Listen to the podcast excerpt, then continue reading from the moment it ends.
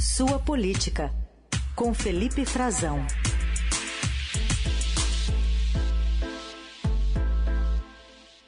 Oi, Frazão, bom dia, tudo bem por aí? Oi, Carol, bom dia para você, bom dia, Heisen, bom dia aos nossos ouvintes. Bom tudo dia. bem sim, Carol. Estamos é, consternados aí com essa situação em Petrópolis, né? Mais uma vez, 11 anos depois. Eu queria me solidarizar aqui com nossos uh, colegas, amigos uh, petropolitanos uh, no meu estado do Rio de Janeiro. Eu tenho muitos amigos lá e, e envio aqui nossos abraço, carinho, porque é uma situação muito grave, muito grave, triste, com mais de 100 mortos já e contando, né, infelizmente. E contando porque as buscas continuam de fato. Frazão, queria te ouvir sobre é, essa decisão do ex-ministro da Defesa, general do Exército da Reserva Fernando Azevedo e Silva, desistindo de assumir o cargo de diretor-geral do Tribunal Superior Eleitoral.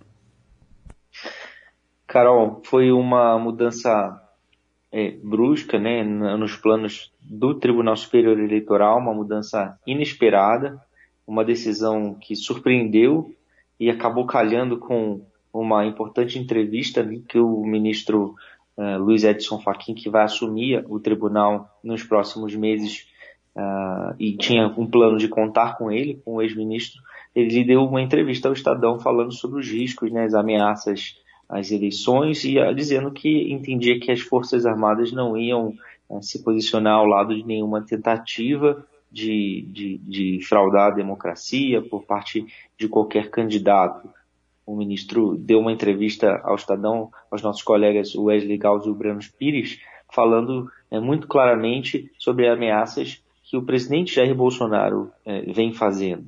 E, e, ele vinha fazendo exatamente na semana anterior, falando sobre, mais uma vez, levantando suspeitas sem fundamento sobre as urnas eletrônicas e usando as Forças Armadas para isso todo esse caldo fez com que o, ex-ministro da Defesa pensasse bem. Porque, de fato, o que ocorreu, Carol, é que o ministro ele descobriu um problema cardíaco, uh, ele tem um histórico familiar e, a família dele entendeu que era melhor, ele ficou contra, entendeu que era melhor que ele não assumisse esse cargo.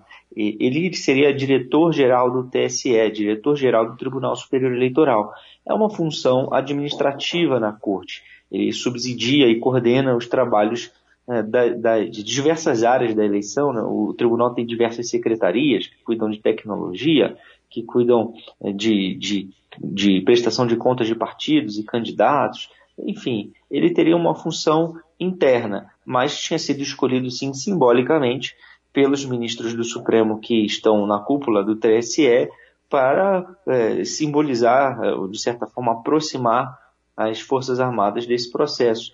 E é um segundo movimento, né? porque é um outro movimento que no ano passado o Barroso criou uma comissão de transparência eleitoral também para tentar fazer frente a toda a desinformação, a toda a tentativa de desacreditar a confiabilidade das urnas e convidou as Forças Armadas também para ter um assento nessa comissão e, e, esse assento pertence ao general Eber Garcia Portela, que é chefe é, comandante do Centro de Defesa Cibernética do Exército. Então tinha essas duas frentes muito simbólicas, né, para tentar evitar é, qualquer tentativa de, de, usar as Forças Armadas é, para é, com algum tipo de discurso de fraude. Isso vem, a gente sabe, de parte do presidente Jair Bolsonaro. É, isso criou um constrangimento nos oficiais das Forças Armadas, principalmente os oficiais da ativa, que eles participam dessas, dessa, dessa comissão né, eleitoral de transparência, eles são os que são subordinados é, diretamente ao presidente Jair Bolsonaro, o comandante.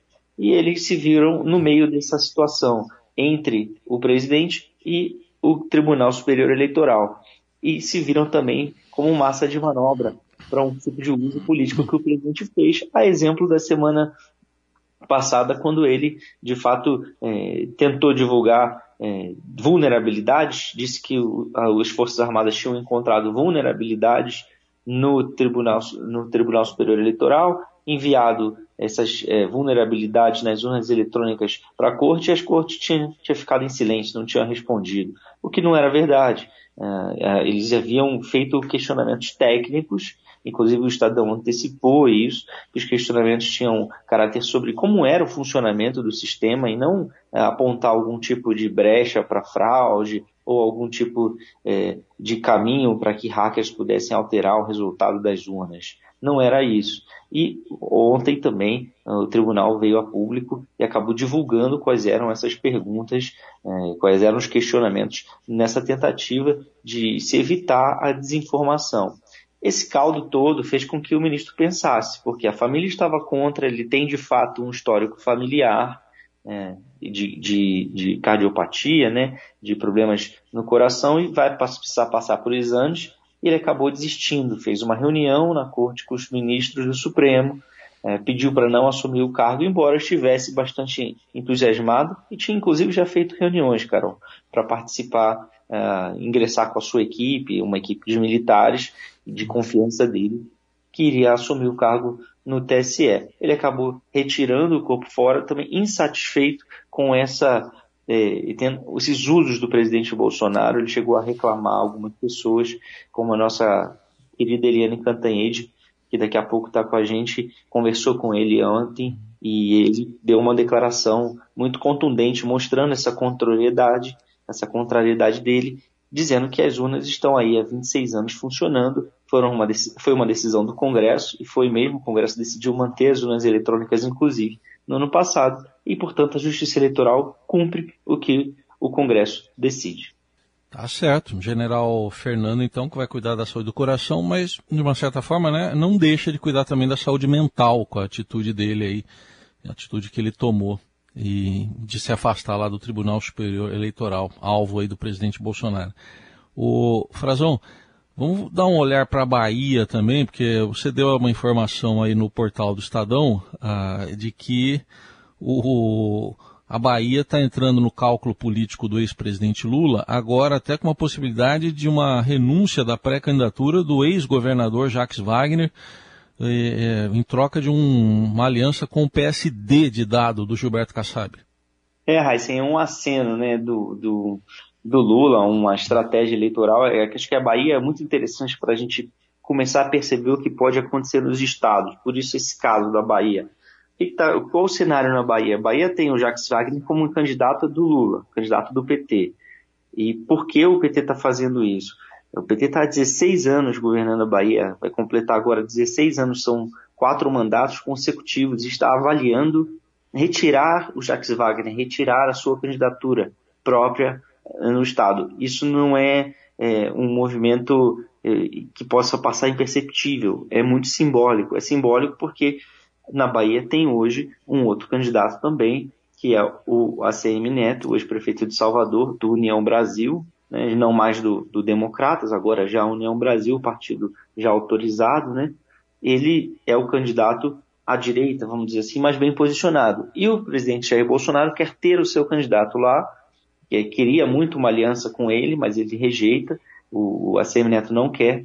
Ele tem um, um aceno, né? Ele acena com a candidatura do, do ministro da Cidadania, João Roma, que foi aliado do ACM Neto. Isso incomoda muito o ACM Neto. É como colocar uma pedra no sapato dele para que ele aceite ser um candidato alinhado ao Bolsonaro. Fato é que ele não quer isso. Ele não quer porque ele entende que é, quem se fica neutro na, na, disputa na Bahia, tirar a eleição nacional do cenário, o favorecerá. Quando o Lula é divulgado junto aos Jacques Wagner, ele favorece a candidatura do Jacques Wagner e ele passa a ter, nas pesquisas de intenção de voto, um pouco mais de competitividade com a CM Neto. E o mesmo ocorre quando o Bolsonaro é colocado ao lado do João Roma. Alguns uh, elevam um pouco a intenção de voto do João Roma, mas não suficiente para vencer. Então, tem esse cenário e o ACM Neto não tem nenhum interesse em fazer campanha contra o Lula lá na Bahia. Ele sabe que na eleição nacional há uma grande preferência pelo Lula. Agora, o Lula está de olho numa aliança maior, maior que isso. E ele quer, vendo o risco também, existe o risco de perder o Estado, de fato, ele quer é, passar a bola para o Otto Alencar do PSD, que é um senador que já foi aliado do carlismo, a força do, do que, que é hoje representada pelo ACM Neto, né, que foi liderada pelo ex-senador e, e ex-governador da Bahia, Antônio Carlos Magalhães. Ele, ele pode ser o candidato, ele está terminando o mandato dele no Senado, ele poderia ser o candidato cabeça de chapa, dando um estado muito importante, o quarto maior colégio eleitoral do Brasil, para o PSD disputar. Mas é, há uma disputa em aberto, não é assim uma reeleição garantida. Então tá com, existe um cálculo por isso. O cálculo por trás disso seria montar um cenário para atrair o Gilberto Kassab e o PSD de vez. Isso está acontecendo também não só na Bahia, Raíssa. Nesse cenário, o Rui Costa, governador da Bahia, seria candidato ao Senado, na vaga que hoje é do Otto Alencar. E o Otto Alencar seria o candidato a governador. E faltaria definir o vice, que hoje é do Progressistas, é hoje o vice-governador João Leão, que acabaria ficando como mandato, né, mandato tampão até o fim do ano, pelo menos. Essa seria o cenário é, ideal, já que Wagner ainda é senador e ainda tem mais quatro anos de mandato. Se isso vai dar certo, ainda tá cedo, ainda é cedo, ainda não está firme para a gente saber. Mas é uma tentativa do Lula de entregar um estado muito importante na mão do PSD. E tem outros nessa jogada. Mais um, quem está fazendo convencendo o Lula a fazer isso, quer convencê-lo a fazer o mesmo no Rio de Janeiro, apoiar um candidato do Kassab do PSD e não o Marcelo Freixo, que o Lula já declarou apoio a ele. Seria rever o apoio ao Marcelo Freixo do PSB, do Partido Socialista Brasileiro, no Rio de Janeiro. E ainda caminhar junto com o PSD no Amazonas, em Sergipe, onde o Estado já é governado por um lulista, o, o Belivaldo Chagas, que pertence hoje ao PSD.